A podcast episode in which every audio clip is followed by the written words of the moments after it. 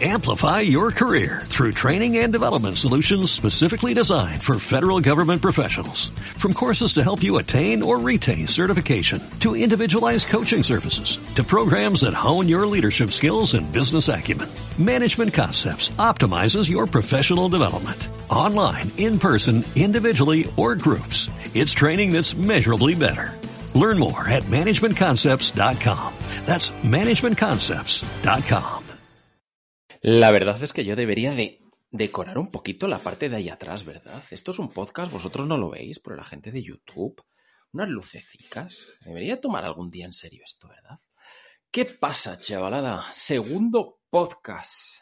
Hoy vamos a hablar de un tema, vamos a estar todo el rato hablando del mismo tema, vais a decir, vamos a terminar del maratón de sables hasta las narices. Vamos a hablar con Carlos Vives. Cuando la gente de YouTube y de podcast escuchéis y veáis este vídeo y este audio, madre Diego, vaya lío, cuando lo escuchéis y lo veáis, estará en disputa una nueva edición del Maratón de Sables. Bueno, pues vamos a hablar con Carlos Vives, que estará allí. Vamos a hablar con Martín Fiz, que ha quedado lo suficientemente grabado de su participación como para tener tatuado el logotipo de la marca. Mira, un tío que es campeón del mundo de maratón, pues tiene el logotipo de maratón de sables. Y vamos a hablar con Juanpe a colación del cómo entrenar una prueba de este calibre, de esta exigencia, de esta distancia y de este tiempo. Vamos a hablar con Pedro Pale a colación de cómo está yendo la prueba. Ya os digo, cuando lo veáis, estaremos disputando maratón de sables, estaremos en el tercero de los días y actualidad sacó. Pero ya os digo, os espera por delante una hora del maratón de sables. Vamos a intentar explicaros la dimensión de una carrera así y que cuando acabe este podcast sepáis lo máximo posible de una de las pruebas más duras del mundo. Soy Diego Rodríguez y esto es el podcast de Planeta Triatlón Cabecera y empezamos.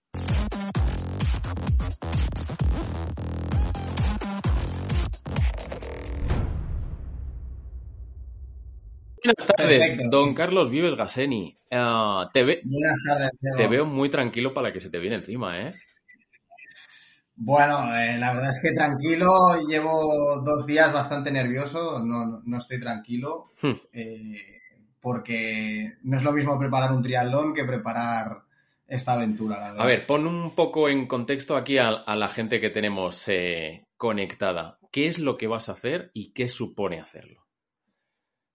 Bueno, pues yo en 2020 me inscribí a Maratón de Sables, que es una carrera de ultra resistencia, en 250 kilómetros en 7 días por el desierto de Marruecos en autosuficiencia, que eso significa pues que he de cargar con todo eh, encima en una mochila. Eh, la organización solo me abastece a mí y a los participantes de, de agua y, de, y nos ponen una alfombra y un toldo para, para, poder dormir. O sea, me tengo que llevar la comida, saco de dormir, eh, cosas de aseo, eh, absolutamente todo. Hmm.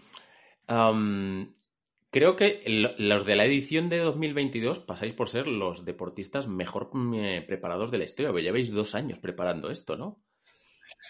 Yo me inscribí para 2020, eh, cuando me quedaba un mes hubo la pandemia y suspendieron la prueba, eh, dieron la opción de, pasarla a 2021, la pasé a 2021, llegó enero y la volvieron a suspender, dieron la opción de octubre 2021 o, eh, o ahora abril um, 2022. Yo cogí abril 2022 porque en octubre no tenía muy seguro que la fueran a hacer y ya tenía alguna prueba Ironman inscrita o, o aplazada de, de, otra, de, otra, época. Claro, porque tú, a medida que has estado preparando maratón de sables, también has estado preparando larga distancia.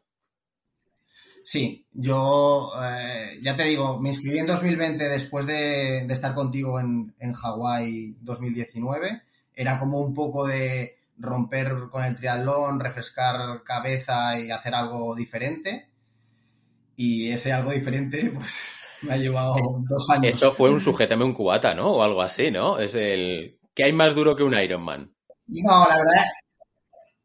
eh, era eh, la ilusión de algo nuevo, de un poco de la aventura, como cuando te inscribiste por primera vez a, un Ironman, que esa adrenalina que, supone el, inscribirte y apuntarte a, algo que has visto por la tele y que, te llama la atención y que te gustaría hmm.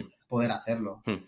Este vídeo o este live lo estamos de miércoles, pero cuando publiquemos el podcast y el vídeo de YouTube tú ya estarás compitiendo. Estaremos en el martes, que tú ya habrás empezado domingo, llevarás tres días. Cuéntale un poquito a la gente cómo son las etapas que os esperan. Pues una de las características de, esta carrera es que no sabemos las etapas exactas hasta el día de antes de empezar la carrera, que nos dan un roadbook en el que sale exactamente el kilometraje de cada etapa. Eh, sí que es cierto que más o menos se puede saber que las tres primeras etapas son entre 30 y 40 kilómetros, que la cuarta etapa, eh, llamada doble maratón, mínimo son 82 kilómetros, pero han habido años que han llegado a 90, incluso 92 kilómetros, y te dan dos días para poder completar esa distancia. Eh, ese es el, cuarto día, que son dos días, es 4 y 5 es la doble maratón, el sexto es la, etapa maratón, que son 42 kilómetros. Y el séptimo día es una etapa solidaria que ronda entre los 15 y los 20 kilómetros. Un paseo para ti ya eso, ¿no? Después. Ya te, ya te contaré. Normalmente la, etapa solidaria, eh, las clasificaciones ya están montadas, es obligatorio acabar esa etapa, pero no cuenta como, como etapa en sí. Entonces, lo normal es, eh, pues, los compañeros de Jaima hacerla todos juntos, eh, caminando esa etapa. Entonces va a ser la única que te tomes en, relax, porque conociéndote a ti, siendo lo, escrupuloso que eres, lo, lo medido, tal, tendrás súper estudiado quiénes van y cuáles son tus posibilidades reales dentro de la carrera. La verdad es que, no, no sé, ni, ni, no te puedo decir ni el tiempo aproximado que, tengo pensado hacer. O sea, eh, sí que es verdad que he calculado, he medido, he mm, intentado controlar al máximo todo lo que voy a llevar en cuanto a material, su peso, eh, toda la comida, pero como cada año cambian distancias, cambian kilómetros, cambian dureza, porque no es lo mismo una etapa de 30 kilómetros en la que son 20 es por camino de piedras y 10 son dunas, que 20 por dunas y 10 por piedras. Las dunas todavía es más lento y, más, más costoso el, poder correr, caminar. Entonces, rivales y tiempos no tengo ni idea. Mm, llevo, llevaré el GPS únicamente para saber cuántos kilómetros llevo y cuántos me quedan, pero va a ser básicamente un poco por, sensaciones de, cómo me encuentro y cuánto me queda para apretar más o, menos si, si, el cuerpo me lo permite. ¿Qué, te dicen en casa? Pobre mi mujer, eh, más que mi mujer, que igual lo tiene un poco asumido, eh, mis padres me dicen que, que, que, hago, que tengo tres hijos, que cómo me puedo ir una semana entera eh, sin, sin conectarme, porque es que además no tenemos ni móvil ni, internet, o sea, simplemente nos dejan escribir un correo al día. Y lo que sí que podemos hacer es recibir todos los mensajes por correo que recibamos, pues de familia, de mi mujer, de, amigos que, que, quieran escribir un correo de, ánimos, de explicándome cualquier cosa, los imprimen por la tarde, los reparten en las jaimas y cada uno pues lee los correos que le han hecho llegar los amigos y compañeros pero básicamente son mis padres o, los amigos más cercanos que me dicen si estoy zumbado o qué pasa. Y hay una dirección de correo electrónico a la que se puede escribir y, tú pones eh, a la atención de Carlos Vives. El número del dorsal. Eh, entras en la página web de Maratón de Sables, maratondesables.com y ahí hay un live en el que a través del GPS puedes seguir eh, la carrera y los puntos de checkpoints por los que voy pasando y los tiempos y ahí para una pestañita para enviar correo al dorsal. Eh, eh, en este caso yo soy el 897, pues al 897 y le escribes un correo. Pues nada, señores de la audiencia y señoras, ya saben lo que tenemos que hacer eh, a partir del domingo aquí, coserle a correos por la noche, que, le espere ahí el Pilares de la Tierra cuando llegue a meta. No, y además, eh, amigos o conocidos que han, que han podido hacerla o gente con, con, que he contactado dicen que es muy emotivo el poder recibir pues eh, este tipo de correos porque, porque se ve que los compañeros de la Jaima se leen en voz alta y, y anima un poco eh, el sufrimiento al, al, que estaremos sometidos. ¿Qué es lo que más respeto te da de los siete días? Pues básicamente, sobre todo, sobre todo, el, el, tema de la comida. El, yo he ido ajustando al máximo material y comida y, y hay una delgada línea roja entre llevar lo justo para ir pasando hambre pero soportarlo a haber hecho corto de comida. Y yo eh, puedo estar dos días sin dormir, que no me pasa gran cosa, eh, mantengo el buen humor, o, pero si estoy sin comer y con mucha hambre, eh, pues me pongo de mala gaita y, y, entonces eso en una convivencia con ocho personas eh, en una jaima estrecha pequeña, pues puede ser motivo de conflicto. Claro. Entonces un poco el máximo respeto es ese, el, el, no haber hecho corto de comida ni el haberme pasado tampoco de comida, porque si llevo mucho peso, al final barritas o geles o comida, pues la tendré que ir regalando, pero he intentado apurar y ajustar al máximo. ¿Cuánto peso lleváis en la mochila? Si lo has dicho, no me, no me he quedado con el dato. No. Eh, la organización da un mínimo de peso, que el peso mínimo de la organización son 6 kilos y medio, pero 6 kilos y medio, ya te digo yo que vas con muy poca comida o casi sin comida. Eh, y creo que un máximo de 15 kilos, que eso ya es un, poco una burrada el, llevar 15 kilos encima. Eh, te soy sincero y te doy primicia. He pesado todo esta mañana, eh, mochila con todo dentro, absolutamente todo, en báscula, y voy con 8 kilos 130. No puedo rascar más. Eh, esta semana he ido rascando cosas, eh, quitando. Claro, y... Eso, 8 kilos, no, no, deja de ser un kilo 100 por día. ¿Qué tipo de comida llevas? Pues principalmente las comidas principales que son desayuno, comida y cena son comida liofilizada, eh, que es, producto como si fuera comida del ejército, que es producto en polvo, que lo que tienes que hacer es calentar eh, el agua y cuando está hirviendo lo viertes en, ese polvo, cierras y a los cinco minutos está la comida hecha y entonces ya la puedes, la puedes comer. Eh, llevo cuatro tipos de comida que voy alternando. Llevo pasta mediterránea, llevo arroz con pollo, llevo carne con puré de patata y, y, otra que ahora no recuerdo cuál es. Y luego desayunos. Y luego uh, barritas, geles, algún recovery. Caray. Pero bueno, barritas, eh, no llevo la barrita en sí. Eh, si una barrita hace 40 gramos, llevo 25 gramos de barrita. He ido recortando barrita y engañando un poco cuando toca comer una barrita, pues que parezca que es una barrita, pero es más pequeña. Claro. Entiendo que todo este proceso del comer poco y, y comer de manera muy efectiva, claro, lo, lo, llevas entrenando, bueno, tienes la suerte de que llevas dos años entrenando esto, pero entiendo que tienes que ser muy meticuloso y haberlo aprendido muy desde, Igual que en un larga distancia dices, bueno, pues sí, sé que me meto nueve geles y en vez de nueve geles meto diez, aquí no, aquí tiene que ser extremadamente meticuloso, ¿no? Sí, sobre todo sabiendo eso, que voy justo de comida, no voy en absoluto a 90 gramos de hidrato por hora, no, ya te lo digo. Entonces, así como en un triatlón eh, el gel, pam, entra directo, aquí el gel, pues me va a durar, me va a durar, lo voy a alargar. Eh, cuando toque comer, pues con, contaré 30, 30 masticadas antes de tragar. Todo hay que alargarlo mucho más para intentar engañar a la cabeza y porque si en dos cucharadas me he comido la comida... Eh... Vas a tener la sensación de hambre, claro, correcto. Sí. Sí. Um, vale, eso por un lado. ¿Y, ¿Y, cómo has entrenado todo este tiempo? ¿Cómo se entrena una carrera que es lo que dices tú, entre piedras y dunas en Barcelona?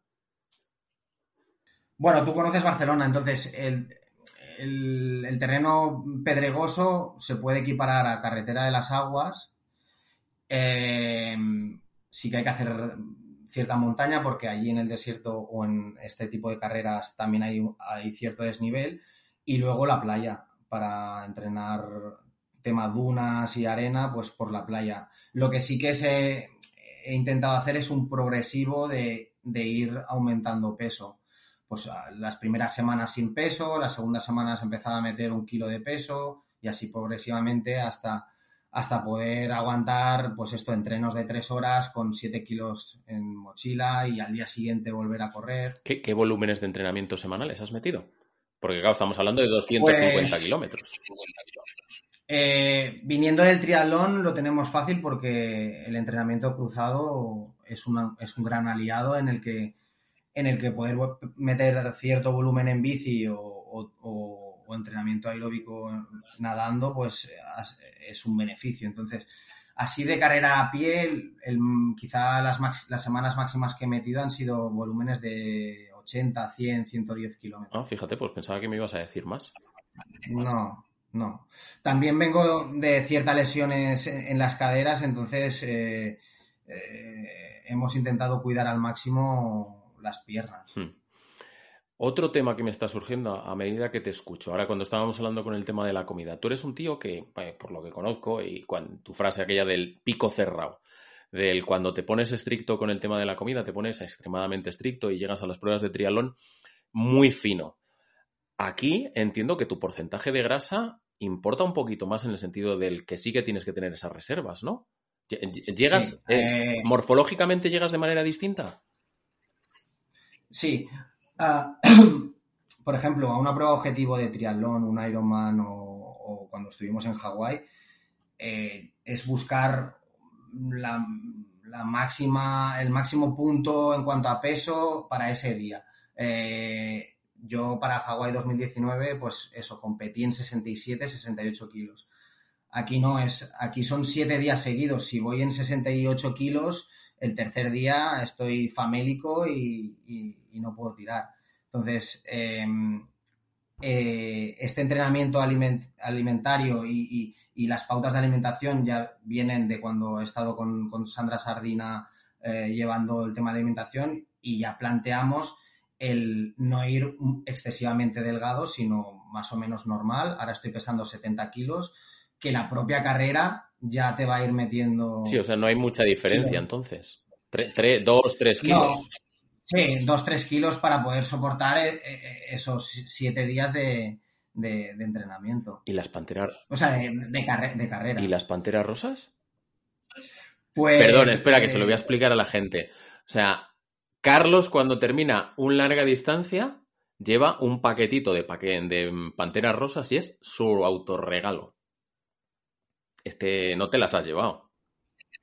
No, no me las he llevado. Pero cuando, cuando acabemos la última etapa, que nos meten en un autocar ya de vuelta a la civilización y al hotel, eh, lo primero será una ducha y lo segundo será coger 10 euros y buscar cualquier badulá que, que supongo que serán típicos por ahí y intentar encontrar o panteras rosas o en el aeropuerto de vuelta o cuando vuelva aquí a casa. Acabas de decir una ducha. O sea, no vais a tener duchas a lo largo de las pruebas.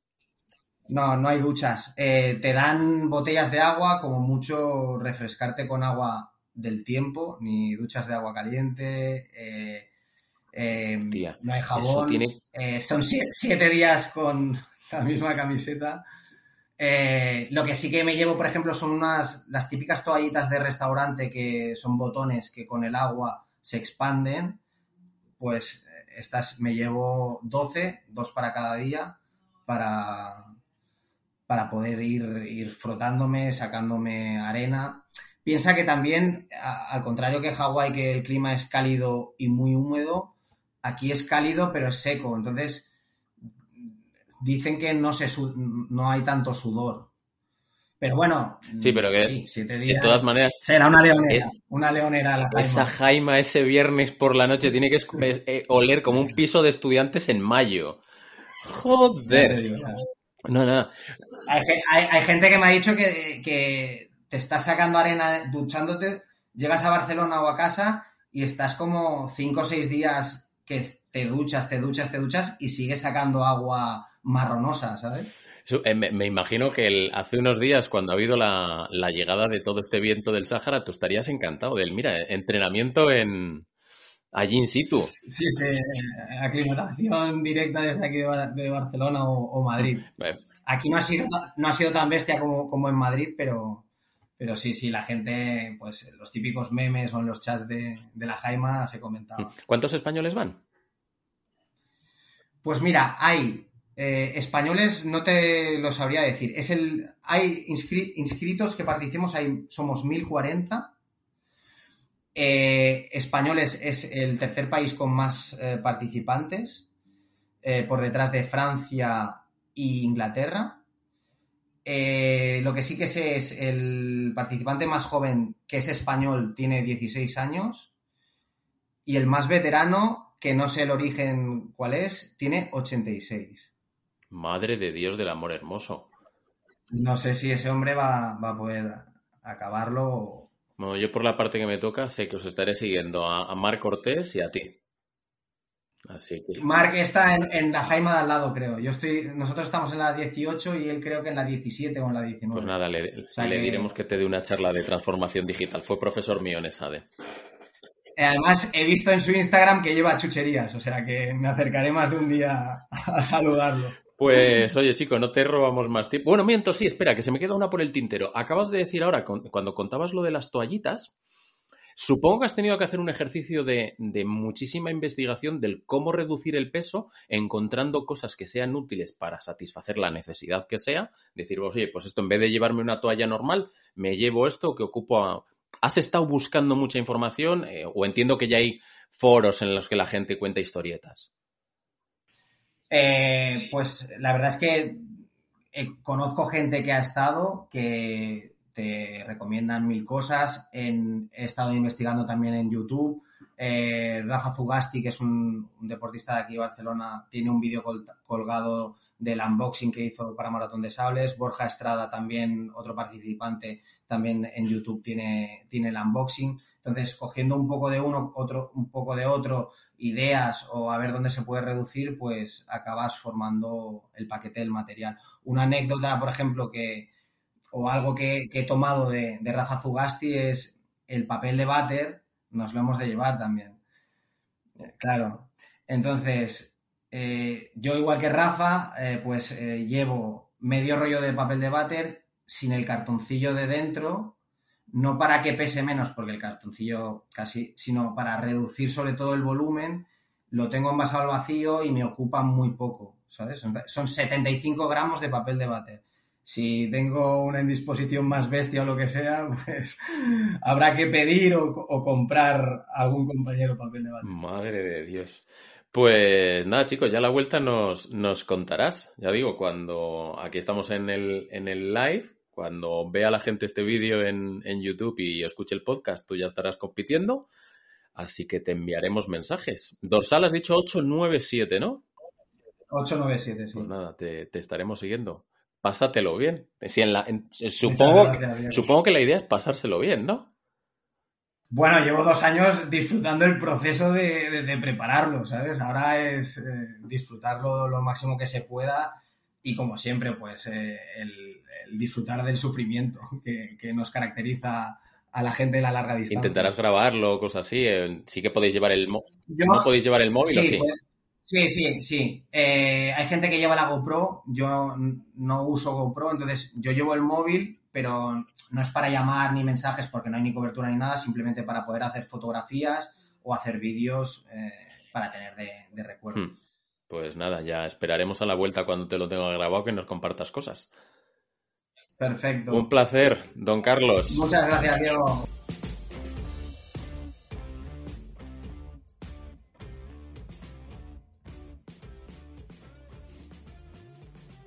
Vaya movida lo que cuenta el bueno de Carlos, ¿eh? Estoy ahora pensando, lo han pasado unos minutitos, aunque vosotros hayáis ido todo de corrido y solo haya habido una cortinilla de por medio.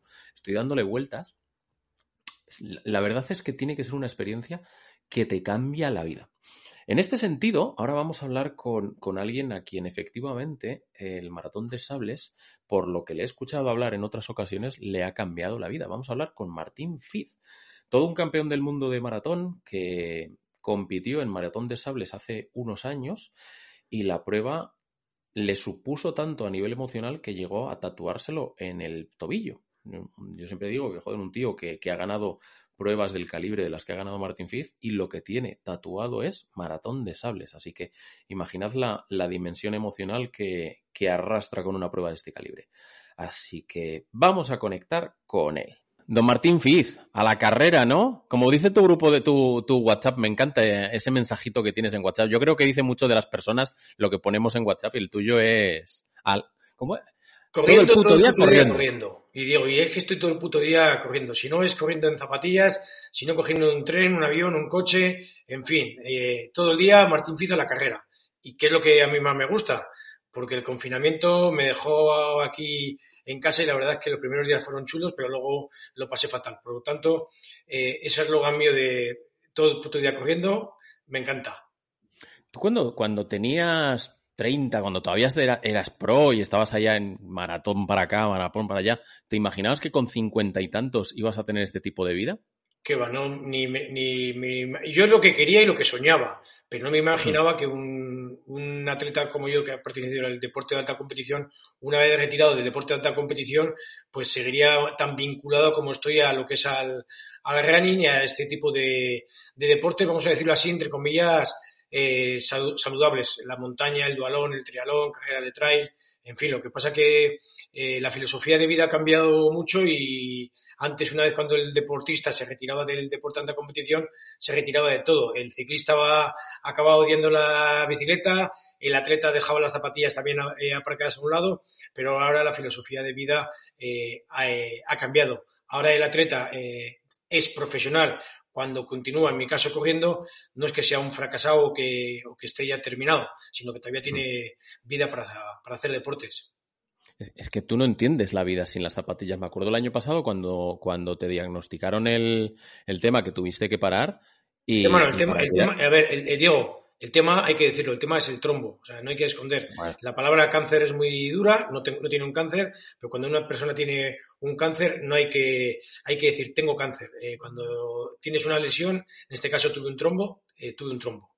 Bueno, pues cuando tuviste el, trombo, eh, yo me acuerdo que anímicamente tú estabas muy jodido, pero porque no podías, aparte del tema salud, pues no podías entrenar y para ti es tu manera de vivir. Hombre, sí, efectivamente, pues que fue de, no de la noche a la mañana, de un segundo al siguiente segundo, eh, decirte el doctor, eh, hoy no puedes correr, vale, no puedo correr, pero ¿puedo andar en bicicleta? No, no puedo andar en bicicleta. ¿Puedo hacer elíptica? No, o sea, no podía hacer nada de nada. Pero lo bueno que tenemos muchos eh, deportistas que somos muy metódicos entrenando. Y como somos tan metódicos entrenando, también somos muy metódicos a la hora de dejar entrenar, que te digan, tienes que dejar entrenar si tú quieres volver a correr. Yo eh, en esos meses ya lo dije, el, correr siempre me, siempre me ha dado vida y yo lo que no quería es que el correr en este caso me quitara la vida. Por lo tanto, me mm. entrené para no entrenarme. Lo, bueno es que ahora no sé si estás entrenando a los mismos volúmenes del año pasado, antes de, que te lo diagnosticaran. Ahora puedes hacer de abuelo. Efectivamente, puedo hacer de abuelo por edad y porque también mi hijo me ha hecho abuelo y puedo correr con el, con el, con el carro. Hace poco, mira, en Eco. ¿Eres de esos? Hace poco, mira, en Eco Llanos, que tú bien conoces, y Ruth Brito, eh, que esos también son unos frikis del, del correr, eh, me dejaron su carrito de, de Instagram. El, el, de Mara para, para correr con, con ellos. ¿Y, ¿Y, qué tal la experiencia? Bueno, la experiencia fenomenal. Eso running popular a tope, ¿eh? Porque encima es que el, el bebé el padre, el abuelo, el familiar, empieza desde que el niño nace con un, con un vínculo y ese vínculo es intentar es que el niño haga, haga deporte de, de, otra manera y que yo siga haciendo deporte en ese, en ese caso. Deporte salud, ¿eh? En ese caso no me pongo el crono, me pongo el cronometrarme cuánto tardo con el, con el niño corriendo con la silla, sino intentar correr y pasear y que el, chaval o el bebé eh, vea un poco el, Tú, tú, que eres de tener ideas bizarras de, del cómo medirte y cómo competir y, sacarle gusto a estas cosas, sabes que hay récord del mundo de media maratón y de maratón empujando carrito. No sabía que había. ¿Ahí? Sí, sí, récord Guinness. Bueno, o sea Diego, que... Diego, luego a micrófono pasado, a eso me tienes que pasar de esas eh, marcas. No sé en si qué tiempo estará, pero, pero hay récord del mundo de con carrito. Pero me imagino que el bebé tendrá que tener eh, eh, un mínimo de tres meses, el peso, un peso mínimo, vamos. Ni pajorera idea. Luego te lo busco y te lo mando por. WhatsApp. No Eh, te al final hay que... Sí, sí, sí. Hmm. Muy chulo. Que oye, ya vol- te, te- te voy a centrar. Eh, hace un ratito he estado hablando con Carlos Vives, que, que es un triatleta nacional, que cuando la gente oiga este, este podcast estará compitiendo en maratón de sables. Y yo siempre que me viene a la cabeza maratón de sables, me acuerdo del tatuaje que tú tienes en la pierna. Y es del, joder, tengo que hablar con Martín para que me cuente aquella experiencia. ¿Qué fue para ti el maratón de sables? Bueno, para mí el maratón de sables fue el conocerme un poco más eh, a mí mismo, para que, para que los oyentes, los televidentes de tu podcast, eh, para que se hagan una idea. eh, fíjate que he ganado cosas, campeón de Europa, campeón del mundo, eh, he ganado de las seis maratones más importantes del mundo, pero el único tatuaje que tengo en una pierna es el, el el- el logotipo del maratón de sables, porque me marcó bastante. Es una prueba totalmente de autosuficiencia que la preparé eh, a, eh, a conciencia y en un principio lo que para mí era intentar llegar lo más lejos posible, es decir, eh, hacer un buen tiempo, al final lo importante para mí fue el, el terminarla. El agua es oro, la comida es subsistencia, los, eh, los campos, los hospitales, eh, parece es como si estaríamos en el, en el Vietnam, eh, toda la gente con ampollas, toda la gente sufriendo, y para la gente lo más importante es el, el llegar. Para mí el, el maratón de Sables fue el- lo sumo, lo que mejor me pudo pasar. Hmm, ¿Cuándo, ¿cuándo lo hiciste tú? Pues ya han pasado, yo creo que lo hice ya en el año 2010 aproximadamente, eh, lo hice con una buena expedición con José Luis Alfiturri a la, a la cabeza en, ese, en este caso y la verdad es que para mí fue una, una gran experiencia, saber valorar los pequeños detalles, eh, saber valorar que con, con tres botellas de agua había que vivir, que había que dejar una gotica de agua, vamos, eh, hay, que, hay que saber vivir con, con, con lo mínimo y me enseñó muchas cosas. Carlos nos, nos decía en la entrevista que, que la sensación que tiene es de que cuando vuelva valorará mucho más, pues el, pues estamos acostumbrados a mucho espacio, al meter en las maletas de todo por si acaso, y que claro, que ahora estaba midiendo pues hasta el papel higiénico los metros que, que lleva. ¿Tú antes de llegar allí eras igual que después de volver de, de Maratón de Sables? No, eh, cambié, cambié mucho, le daba, eh, le daba mucho valor a, a- a cualquier cosa, con lo, más, con lo más pequeño que sería, le daba mucho más valor, le di mucho más valor a la vida. La vida de aquí de los niños tienen, tienen vida, allí los niños no tienen, tan, eh, no tienen tanta vida, pero son felices, son alegres, eh, están siempre, siempre contentos. El, el saber que, que tienes una cierta comida, a mí, por ejemplo, eh, por ser quien, soy, muchos de los de deportistas españoles que, que estuvieron conmigo en esa expedición me decían, toma Martín, toma comida, que yo ya no voy a competir, tal y cual. Digo, no, no, no, yo he venido con esta comida y yo quiero acabar eh, con, mi, comida. Al final, cuando los aletas marroquíes, los aletas que me precedieron, eh, vieron que yo ya no era un rival, me hicieron un, un lifting a, mi mochila. Yo empecé con 11, 12 kilos de peso de, mochila y ellos cuando vieron ya que yo ya no iba a ser eh, rival para nada, eh, Martín, la colchoneta que vas a dormir no te va a hacer falta. Eh, el saco que vas a dormir no te va a hacer falta. Tú si tienes el saco, arrímate al compañero de al lado y entre los dos os vais a dar, os vais a dar calor. O sea, en fin, al final ese tipo de, cosas empiezas a, eh, a valorar. Eh, sobre todo también la, la, amistad que vas a hacer allí. Todos estamos en las mismas, en las mismas condiciones. En, este, en, esta, en esta expedición también estuvo mi mujer y al final es un poco ser un, un animal, cómo, cómo te comportas, el, comporta, el comportamiento animal de subsistencia. Eh, vas a orinar y te alejas a 300 o 400 metros el primer día y al último, el último día, eh, hombres, mujeres. Toma, sujétamela un momento, por favor. Sí, sí, no, ¿No? al final todos, todos, somos, todos, todos somos iguales. Y sobre todo yo me acuerdo en un puesto de avituallamiento que llevaba una botella de agua y en un momento de, calor me tiré un poco de agua por encima y me, dijeron la gente, es loco, estás loco. El agua es oro, el agua es para beberla, es para tomarla, no es para, no es para tirarte por, por encima. Valoras todo mucho. Hmm.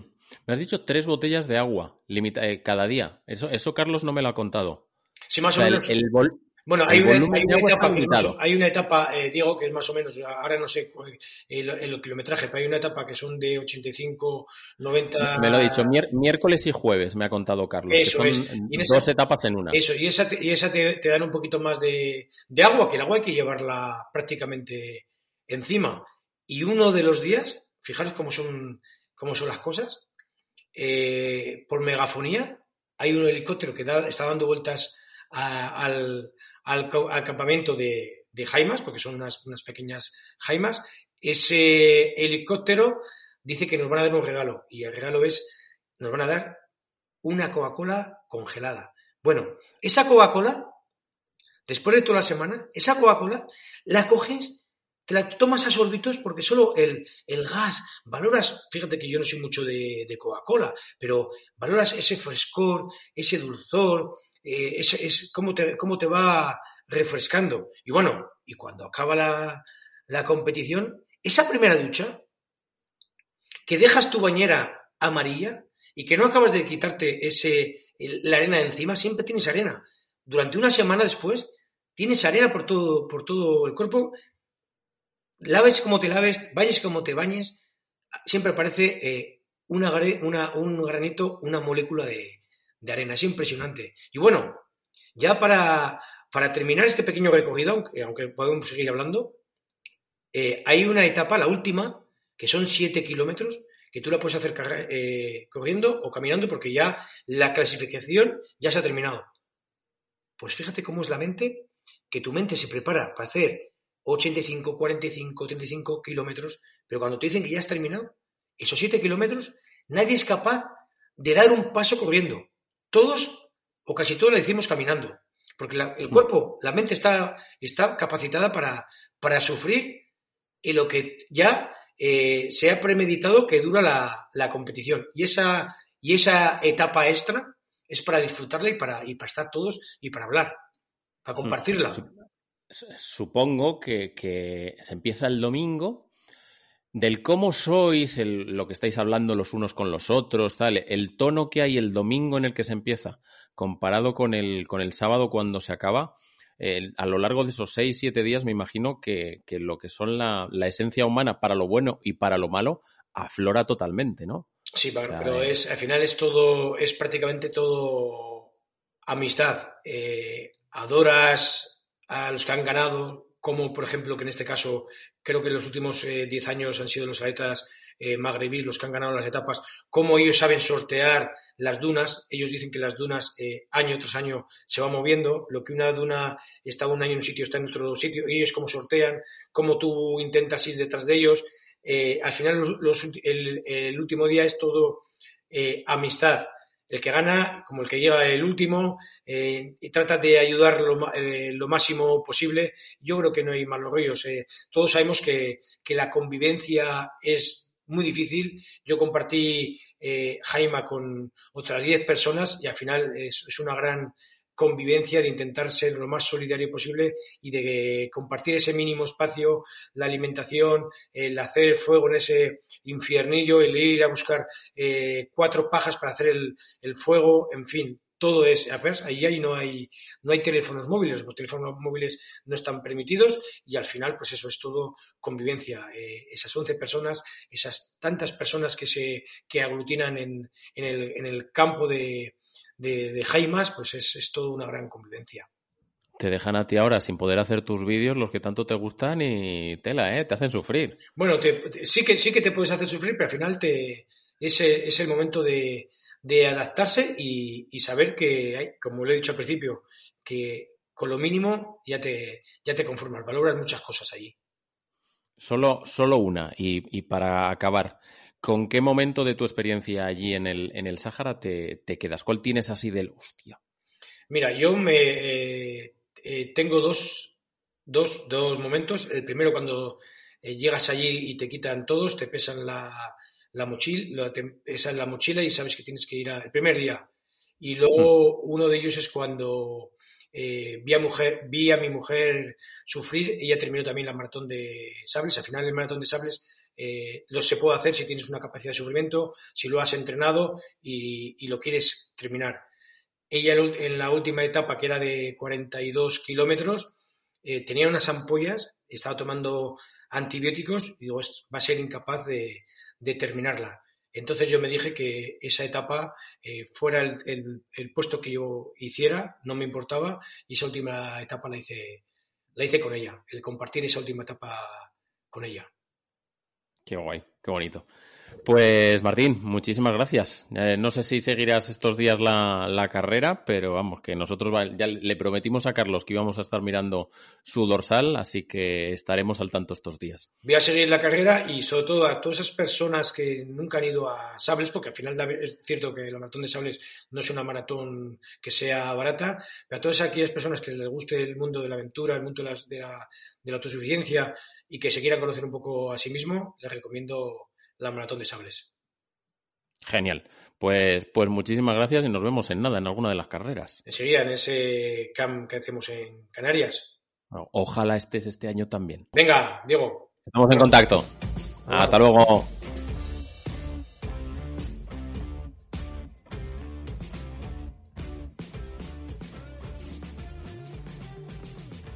Pues vamos con el penúltimo de las citas de hoy. Hemos, hemos tenido a Carlos Vives y a Martín Fiz, que lo sepas, ¿eh? Estamos ah, con Juan Pedro Vázquez, que el otro día se escaqueó, se nos fue a la nieve. Hoy no has, esquiado, ¿no? Nada, nada, bien casita trabajando, que los lunes son la muerta pellizco. Bueno. Eh, maratón de sables. Hemos hablado con, Carlos, que nos ha contado, bueno, ahora Carlos estará ya compitiendo, hablamos la semana pasada con él, eh, cómo había preparado la prueba, lo que significa. Hemos hablado con Martín Fiz sobre emocionalmente lo que le supuso participar en, en Maratón de Sables, que mira, me ha notado que se lo tiene que contar a la gente en el training camp porque se le veían los ojitos. Em, y ahora quedas tú. Bueno, luego vamos a hablar con, con Pedro, pero tú, y lo que quiero es que hablemos de estas pruebas de, por ejemplo, maratón de sable son siete días, 250 kilómetros en autosuficiencia, pero hay otras pruebas que también son varios días y en los que hay que gestionar el cansancio, la recuperación, eh, a qué niveles entrenar y es del, digo, esto es menú para que el bueno de Juan P siente cátedra y hable al respecto. ¿Cómo se prepara y cómo se vive una prueba de este tipo? Claro, yo experiencia en, carrera a pie es verdad que tengo con deportistas. Tengo deportistas que han corrido carreras ahí en el norte de África, en Marruecos. Había una carrera de, tres días, creo que era, o cuatro días, que se llama la de Serran también, que no es, el maratón de sable, pero es algo así también parecido. Y, experiencia entrenando a gente así, sí. Luego yo personalmente tengo en pruebas por etapas, pero de ciclismo siempre. La Titan DS son seis días, la Cape Epi fueron ocho días, la, yo sé, la Algarve Bike Challenge, por ejemplo, que voy he ido varias veces, son tres días. Y aquí al final, por ejemplo, en, el caso concreto de la maratón de sable, yo creo que habría que tener en cuenta mm, dos cosas o tres cosas. una importantísima, que esa es la, que se nos va a venir siempre a la cabeza con pruebas de este tipo, es que hay que hacer muchísimo volumen eh, en el entrenamiento. O sea, tienes que, hacer mucho volumen entrenando para después cuando llegues allí, pues que, puedas ser, que seas capaz de aguantar tantas horas y tanto, tanta fatiga. La segunda, por eso he dicho dos o tres, la segunda sería el tema de la fuerza. Al final, nosotros a nivel cardiovascular vamos a poder aguantar siempre muchísimo. El, corazón no te va a fallar, no vas a, puedes bajar el ritmo, pero no vas a tener que dejar una prueba por, el corazón. A nivel cardiovascular siempre vas a tener riesgo, siempre vas a tener, no vas a tener problemas. Pero sí vas a tener muchos problemas a nivel de fatiga muscular. ¿sabes? El cansancio que tenga en la musculatura, que se te agote antes, que no tenga fuerza. El problema de de una maratón, por ejemplo, del kilómetro 30 no se va a producir o no se produce tanto por el muro de tal, no sé qué, sino por la fatiga muscular, que no, está suficientemente bien entrenado y el músculo se ha cansado ya. A los veintitantos o treinta kilómetros está agotadísimo. Aparte del tema de la nutrición, que sería el tercero. En este tipo de pruebas, eh, yo creo que es fundamental ya no solo comer durante la carrera, porque la carrera vas a ir gastando y tienes que ir reponiendo todo lo que vayas gastando, lo tienes que ir reponiendo, sino que, después tienes que comer y beber muchísimo porque la fatiga es brutal. O sea, yo recuerdo en la Cape Epic, por ejemplo, o en la Titan, eh, esa fatiga se ve reflejada en el pulso. El pulso a partir del cuarto día o de, ya no sube. O sea, tú estás agotadísimo y el pulso no sube. Y es el cúmulo de todo. Es el cúmulo de la falta de fuerza esa, el cúmulo de, de la mala... Sueles descansar mal. Pues, fíjate, ahí me imagino que Carlos allí lo pasará pasará fatal, porque son Jaimas ahí, creo que duermen, no, tú sabrás más, te habrá contado, pero duermen por equipo, tienen que cargar con la comida, o sea, al final no comes bien, no comes del todo bien, no te hidratas del todo bien, y el descanso que, que, hay que tenerlo, porque si no vas acumulando, vas acumulando fatiga de un día para otro y eso es la muerte. Yo hmm. recuerdo que en la... Estoy yo aquí hablando, no te estoy dejando hablar. Tú, topa adelante, topa adelante. En la, en la Titan Desert, que fíjate que hace ya, hace nueve años de aquello, eh, el problema que tenía la gente que tardaba mucho en hacer la etapa es que se saltaba la comida del almuerzo. ¿sabes? No sé, imagínate, se podía comer hasta las 7 de la tarde, ¿no? Se podía comer en las carpas, en las jaimas de comida. Después ya se cenaba a partir de las 9, ¿no? Me lo invento. Entonces, claro, el que llegaba a las 8, por ejemplo, ya solo cenaba, ya no podía comer, porque ya había perdido esa comida. Claro, eso era la muerte. O sea, el, que empezaba a, no comer, a perder una comida, es que eso era la muerte. Es que no podía, mm. es que no podía seguir, ¿sabes? lo único que te voy a decir que en el caso este de Maratón de Sables, la, prueba que se está corriendo ahora, como es en autosuficiencia, ellos mismos llevan su, su comida. Y, y claro, el, yo creo que uno de los temas más importantes es que tienen que estar unos cuantos meses enseñando al cuerpo a realmente trabajar con muy poco, porque una de las cosas que decía Carlos hace un rato, bueno, a mí me la dijo la semana pasada, pero a, efectos de quien nos está escuchando hace un rato, es del, claro, llevan muy pocas barritas y muy pocos geles. O sea, va a tener que enseñar al cuerpo del chato, lo que hay es esto.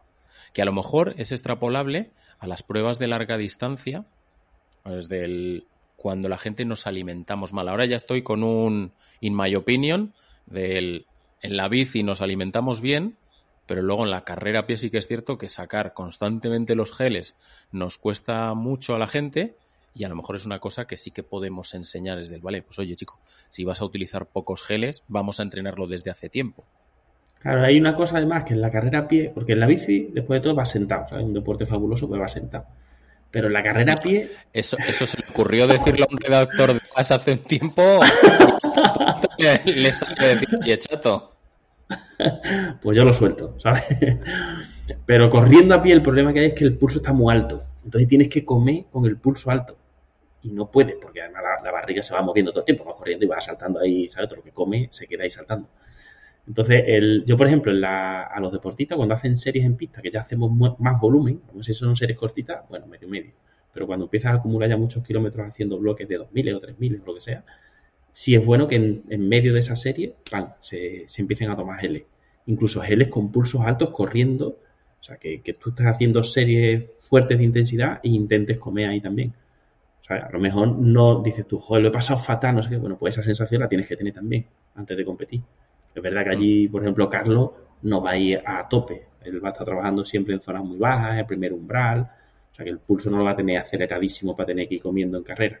Pero sí es verdad que lo que tú dices, hay que entrenarlo todo, tanto en carrera como él, por ejemplo, que estaba con las bolsitas estas de comida liofilizada esta, que, eso tienes que, ¿sabes? Te tienes que hacer un poco, a lo mejor no tanto a, que la barriga, sino al gusto, porque no sé yo eso de sabor cómo, cómo será eso, si estará rico o no, no, tengo ni idea. nos ha explicado que lleva eh, uno que es de sabor de ensalada mediterránea, otro que es pollo con no sé qué, otro que era pescado y no me acuerdo del otro. Es del, o sea, que son realmente cuatro platos.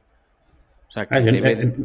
En realidad lo probé eso en, subiendo, mira, hicimos la integral, integral de Gredo que se llama, que se, hacen todos los picos de la Sierra de Gredo. Y claro, hicimos dos noches al raso durmiendo allí en medio del monte.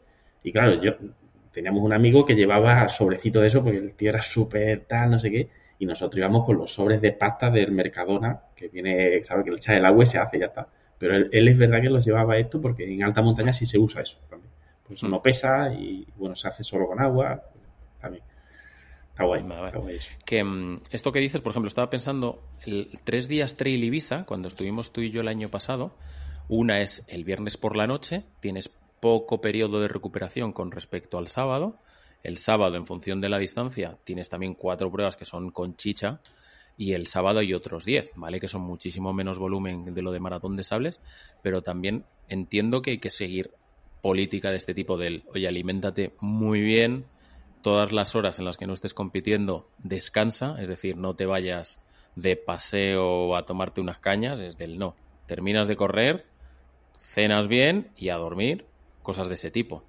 Claro, esa carrera en concreto, si por ejemplo quieres hacer retos como la maratón de sable, yo creo que la tendrías que meter en el calendario, porque es una carrera que tienes tres ditas, como tú dices, el viernes por la noche que tienes poca recuperación, sábado y domingo que el sábado te puedes pegar la tralla si quieres con los kilómetros que quieras, pero estás, estás pudiendo comer bien y pudiendo dormir bien. Entonces, bueno, te sirve como, como test, ¿sabes? Te puede servir como test un poco para ver qué, para ver qué pasa. Pero ahí es lo que hemos hablado antes, fundamental. O sea, tema de hidratación sobre todo. O sea, yo siempre digo que, que la mejor ayuda ergogénica es el agua. Si, si falla el agua, estás jodido, ¿sabes? Es verdad que si no comes estás jodido, pero si, si no bebes es que estás muy jodido. Entonces, esa prueba estaría guay para eso. yo, como te digo, de, de, carrera a pie no, de bici sí, sí he hecho mucho. Pues, pues me quedo con el tema ese del agua y con el descanso y la alimentación. Bueno, creo que, que todos estarán de acuerdo, aunque era lo que imaginábamos que iba a ser lo importante. Te voy a saltar antes de que nos despidamos a otro tema que no tiene absolutamente nada que ver y vas a decir, vaya jardín, me está metiendo. Tengo una duda que me corroe por dentro, ya lo dije en el podcast de la semana pasada. Están todos los triatletas de San George haciendo series, tiradas largas, tal cual, compartiendo sus entrenamientos. Allá en Frodeno solo que hago que verle en Instagram en la nieve. Yo, algo está tramando. Esto es como lo de las palomas. O que las palomas, cuando te miran, están tramando algo. Jan, o sea, pasándose el día en la nieve, algo tiene que estar haciendo. Bueno, sabes que esta semana sale un vídeo de, cómo se entrena en la nieve. O sea, la nieve, cómo se entrena en altura. Ah, no. lo, tiene Paula ya. Sí, sí, lo tiene Paula ahí ya. Y, bueno, hablo de, hablo de Frodeno, de de que él está yendo a la nieve, está también, eh, bueno, Kulabi, que es un corredor de BTT, está también haciendo esquí ahora de travesía, está Javier Gómez Noya en el CAR, hasta Blumenfer en el CAR, ¿sabes? Entonces, lo que, lo que hablo en el vídeo es de cómo, de cómo se tiene que entrenar en el CAR y de si realmente yo, por ejemplo, que, que voy a la nieve o Frodeno que está yendo a la nieve esquí de travesía, si realmente eso funciona o no funciona y, bueno, ahí lo voy a contar todo. Va a estar... Pues, mm, no tenía ni pajora idea. Paula no me ha dicho nada. Y mira, esto, me voy a la planificación. Ayer fue lo de Kona, hoy estamos tú y yo y más gente. Mañana hablamos de Kilian Jornet. Bueno, estoy haciendo un spoiler. Hablamos de Kilian Jornet y nuevos fichajes. Pues será para jueves. El jueves no hay nada. Pues nada, pues, pues está bien saberlo. Pues nada. Os invito a que lo veáis el jueves. pues, ¿qué ahí te quedas? La semana que viene no sé de qué te preguntaré. Vamos a hablar mucho de actualidad la semana que viene, porque hay Ocean Sight, hay, hay Salou, eh, hay más pruebas, que ya por fin ya está todo normalizado. A ver por dónde te salgo, ya te lo contaré el domingo por la noche. Oye, muy chula esa sudadera, ¿eh? está muy guapete. ¿Verdad? No me la quito, yo desde que me llegó el jueves, tío, no me la quito para nada. No, no, me ha llegado y estoy encantado también, vamos, sí, sí. Sí, sí. Judith me ha dicho, dice, hombre, tienes más sudaderas en casa, estate con más sudaderas. Para, los que estáis en el podcast, es que nos ha llegado la ropa de, Planeta Triatlón, a mí me ha llegado el bañador, el polo, la sudadera y las camisetas de correr y nos las estamos viendo ahora. Qué claro, Bueno, se pueden comprar, ¿eh? El que quiera comprarlo, pues déjalo abajo ahí en esto, pero... Eso sí, la podéis comprar, efectivamente. Tú que eres más comercial que yo. Que... Pásalo bien, Bonico, ¿eh? Venga, te hablamos. Chao. Hala.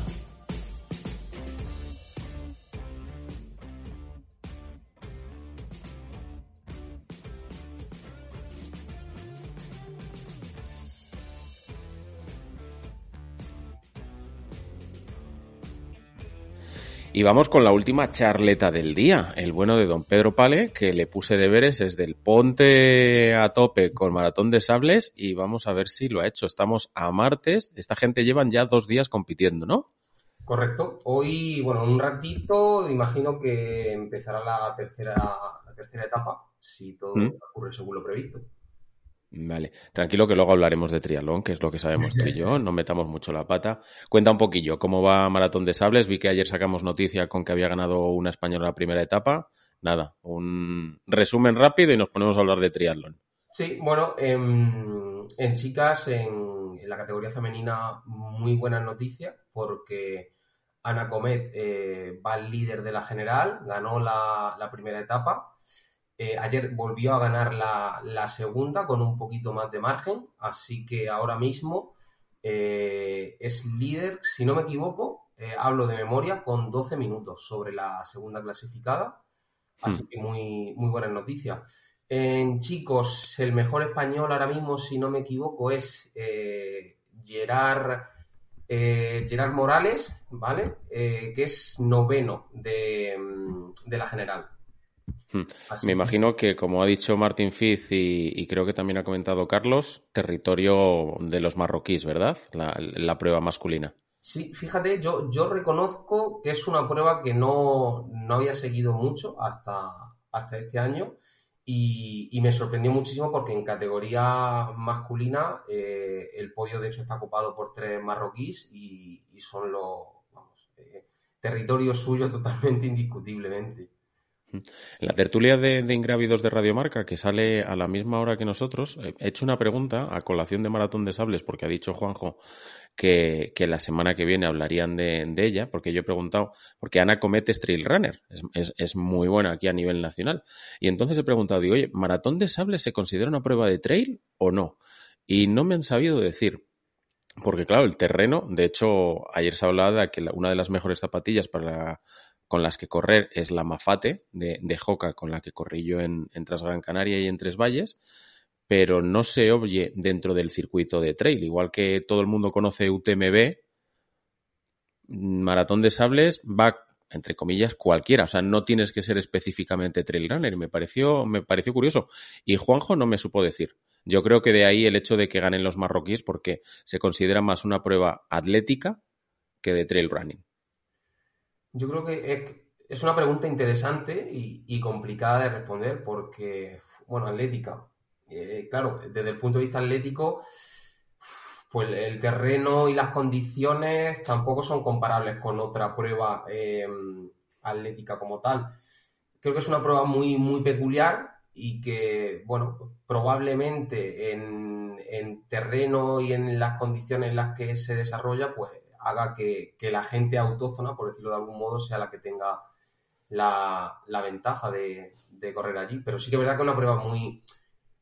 Yo creo que, está encajada, eh, o sea, que es difícil de encajarla en una modalidad como tal, con una disciplina, por, porque es muy peculiar. al final, las, temperaturas, el circuito, las dunas, eh, no sé, eh, es muy peculiar. ¿A ti te llama la atención o, cero patatero? Yo reconozco que a mí la ultra, y lo digo públicamente, eh, lo, lo, respeto, lo valoro totalmente, quiero decir, no, no tengo nada en contra, pero a mí personalmente la, la ultradistancia, los retos de pruebas kilométricas, Ultraman, eh, todas estas cosas no, no, no, me llaman. Bueno, ya, ya, tienes cabra, ya te puedes pasar a la media y a la larga con tranquilidad. Vamos Dando un saltito ahora, ¿eh? Pasamos de maratón de sables a la cabra de Pedro. la cabra de Pedro. Bueno, de momento no la tengo, espero que llegue cuanto antes, pero sí. Eh, no obstante, vamos a empezar con trichilches y iremos viendo sobre la marcha. De momento me quedo en la media. Haremos algún medio este año, pero hmm. Ironman, por ejemplo, necesito. necesito hay, circuitos que. Espérate, con la calma. Eh, hablamos de esta semana de lo que ha habido, aunque ha habido muy poquita cosa. He tenido aquí a los duatletas en Valladolid. Sí, pero poco más. Cuarteira, papelón ahí, ¿eh? Papelón ahí de, nuestros juniors. Correcto. Tanto Elena como... Como David Cantero. Victoria de los mm. dos. Y genial. Bueno, la, semana pasada, eh, casualmente, Iñaki, Iñaki Arenal hablaba de que era un momento, hablando de la situación actual, después del ciclo olímpico y demás, de que era un momento de que los jóvenes tomen el relevo. Pues bueno, eh, es una buena noticia que, en categorías inferiores vaya viendo victorias y buenos resultados, porque e, es algo que se lleva hablando mucho en los últimos años, ¿no? El, venimos de una época muy, muy buena hmm. en la selección absoluta, con Javi, con Mario, con Fernando, eh, y, tenemos un poco el miedo, ¿no? De, lo que pasó en su día con la selección española, eh, de perder esos éxitos y ese, e, e, esa, esa identidad de potencia internacional, así que esperemos sí, que... Pero lo que hemos dicho tú y yo muchas veces, que a lo mejor nos, nos vienen unos años valle, pero yo creo que la base, o sea, los jóvenes vienen apuntando maneras, con lo cual de aquí en cuatro o cinco años, pues puede que estemos en la tesitura de volver a pelear. Y bueno, y, no dejamos de tener a Antonio Serrat y a Roberto Sánchez Mantecón, que también pongamos en valor lo que hay en chicos, que es del, oye, uno está líder puntual de las series mundiales ah. y Roberto también ha, dejado ya la impronta, con lo cual, os doy dos nombres tenemos. Vale que no estamos peleando la victoria y el triplete constantemente, pues yo me acuerdo de haber hecho al principio de la revista mm, fin de semana sí y fin de semana también. Este es el será la ocasión para el triplete que al final no llegó. vale que ahora no vamos a estar viviendo esa tesitura, pero joder que tenemos ahí dos nombres importantes. Sí, totalmente. O sea, yo creo que hay que valorar el, el problema entre comillas que venimos de una época que para mí es algo excepcional. Eh, no es normal tener a, tres eh, triatletas en los primeros puestos durante tantos años y, que, una, que un país gane como nosotros seis mundiales seguidos, como ganamos con Mario y con, y con, y con Javi. Entonces creo que hay que saber valorar, oye, aquello fue una época eh, maravillosa, la disfrutamos muchísimo, pero no es lo normal, no tenemos que acostumbrarnos a eso, tenemos que valorarlo, pero también valorar lo que tenemos ahora, que son Antonio Serrat, líder de las series mundiales, está Roberto, eh, fueron podio los dos en el Campeonato de Europa el año pasado, Así que ya está, a seguir trabajando y a seguir disfrutando de lo que tenemos. Ponte de deberes para la semana que viene, entrevista con David y con Elena. Apúntatelo ahí en la, en la agendica esa pequeña que tienes que te llego. que, mm, vale, esta semana aquí hubo dualdón en Valladolid, tuve aquí a, toda la chavalada. Yo no bajé a verlo, no voy a mentir, porque dije dualdón, aparte de que se ponen en Isabel la Católica, que es una de las vías principales de Valladolid, pasan a toda leche desde el para ver, fium, fium, como si fuese el Tour de Francia. Yo no, no le presté interés. Viste que, que habían ganado Saltoki, Marlins de Trifluvial y no sé quién me dejó por el camino. No sé si quieres comentar algo de No, no, si te digo la verdad, no lo tengo en la cabeza. En chicas creo que estaba el Vetera, no me acuerdo. O sea, Vale. Voy a decir, no estoy desconectado de la Liga Nacional de Dualón, reconozco que estoy desconectado. Tú y yo ya sabes el amor que le tengo al, al Dualón, con lo cual dejémoslo correr. Lo gordo ya viene esta semana, que viene. Tenemos el, lunes de la semana que viene, tú y yo aquí nos tiraremos 20 minutacos hablando de Oceanside, de Salou. Salou a ver si puede ser triatlón, porque dan muy mala temperatura de nuevo. ¿Otra vez? Sí, sí. Estaban hablando de temperaturas muy bajas, hablando de, de dejar la natación en 1500. Ojalá pueda salir a, adelante como triatlón de media distancia, pero por ahora la climatología no ayuda. Y tenemos también a, Mario en Porto O sea que tienes ahí chicha. Y a Guruche en Aikan. Eh, y, correcto, en No, pero y había alguien más, ¿no? Eh. ¿Quién más va a Aikan? Aparte de Guruche, yo creo que alguien había confirmado. ¿Víctor Arroyo? No lo sé, alguien, alguien. No. Sí, ya lo pondremos por los comentarios ahí en tanto en el podcast como en, YouTube, pero alguien más gordo ha, confirmado en Víctor no, porque Víctor está en Salou con Judith Corachán. Estaban los dos, ah. los dos campeones de España. luego, luego te lo comento yo por WhatsApp. Si alguien se acuerda, pues que lo ponga por ahí abajo. Y nada, pues ya veremos. Dime, dime, te voy a poner en tesitura. Podio para Oceanside en chicos. Y ganadora en chicas, venga. Hay mucha mandanga, ¿eh? Porque yo ayer viendo el, último vídeo de, Sanders en el que dice lo de lo de Froden o del no comparte ni un entrenamiento y gana todas las putas carreras. Y tiene toda la razón del mundo. Lo importante es lo que haces entrenando y no contarlo. lo que haces compitiendo. Saldo, creo que no va finalmente. Eh, me parece que, no sé si se ha hecho caquita o qué ha pasado, pero bueno. Hombre, también llevan las patas. Lleva Puerto Varas y, y Class Miami y los viajes.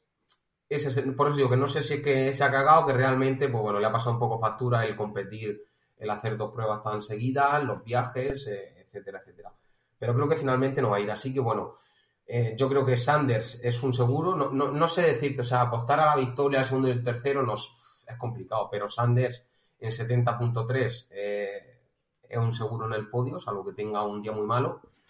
Em, yo creo que evidentemente Alistair, claro, es que Alistair es una bomba, o te hace la carrera del día y, te hace un carrerón, o te sale a morir, revienta y hasta luego Lucas, pero yo creo que Alistair si gestiona bien y está en forma, eh, siendo el Alistair que todos conocemos, pues también. Está muy en la sombra, ¿eh? No se ha oído absolutamente nada de él. Claro, es que no compite, creo que no compite desde, en triatlón desde aquella serie mundial de Leeds que lo descalificaron por la acción esa rara en el agua.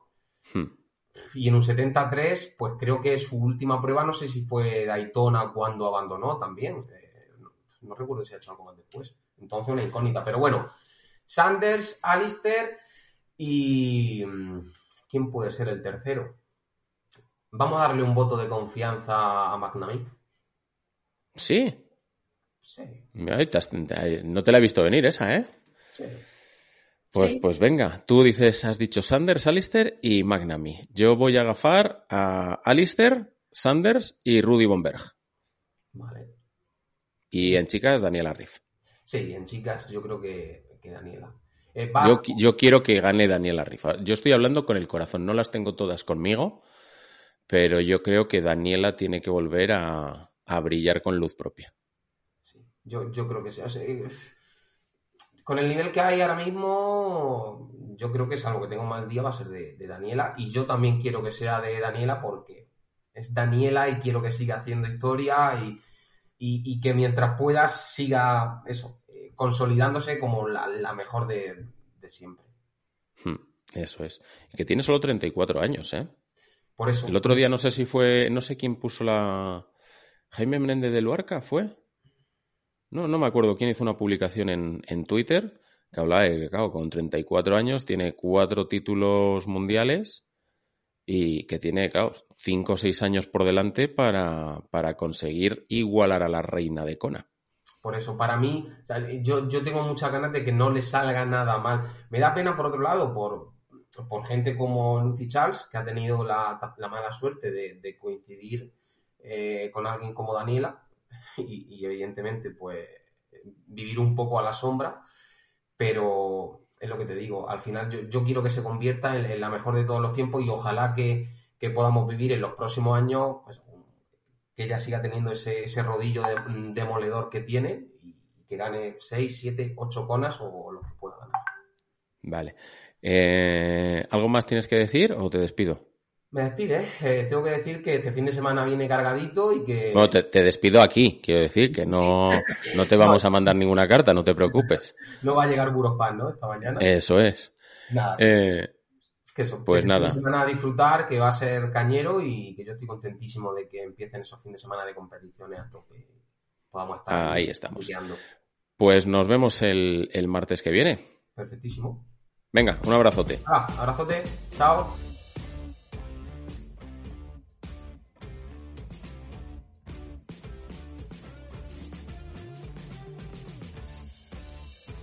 Y aquí cerramos el chiringuito. Se acaba la segunda edición del podcast de Planeta Triatlón. Espero que os haya gustado este temático de maratón de sables.